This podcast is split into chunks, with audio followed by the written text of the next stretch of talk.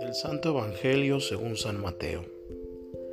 En aquel tiempo Jesús dijo a sus discípulos, pidan y se les dará, busquen y encontrarán, toquen y se les abrirá, porque todo el que pide recibe, el que busca encuentra y al que toca se le abre.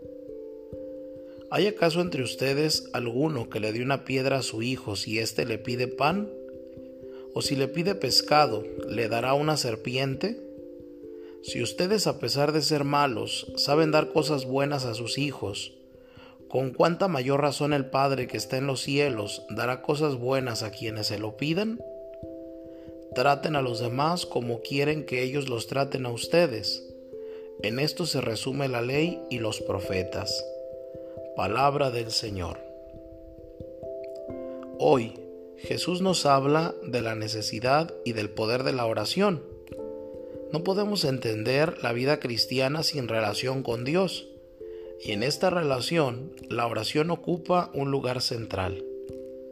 Mientras vivimos en este mundo, los cristianos nos encontramos en un camino de peregrinaje, pero la oración nos acerca a Dios nos abre las puertas de su amor inmenso y nos anticipa ya las delicias del cielo. Por esto, la vida cristiana es una continua petición y búsqueda. Pidan y se les dará.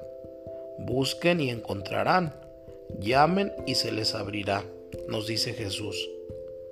Al mismo tiempo, la oración va transformando el corazón de piedra en un corazón de carne pues si ustedes, siendo malos, saben dar cosas buenas a sus hijos, ¿cuánto más el Padre Celestial les dará cosas buenas al que se lo pidan?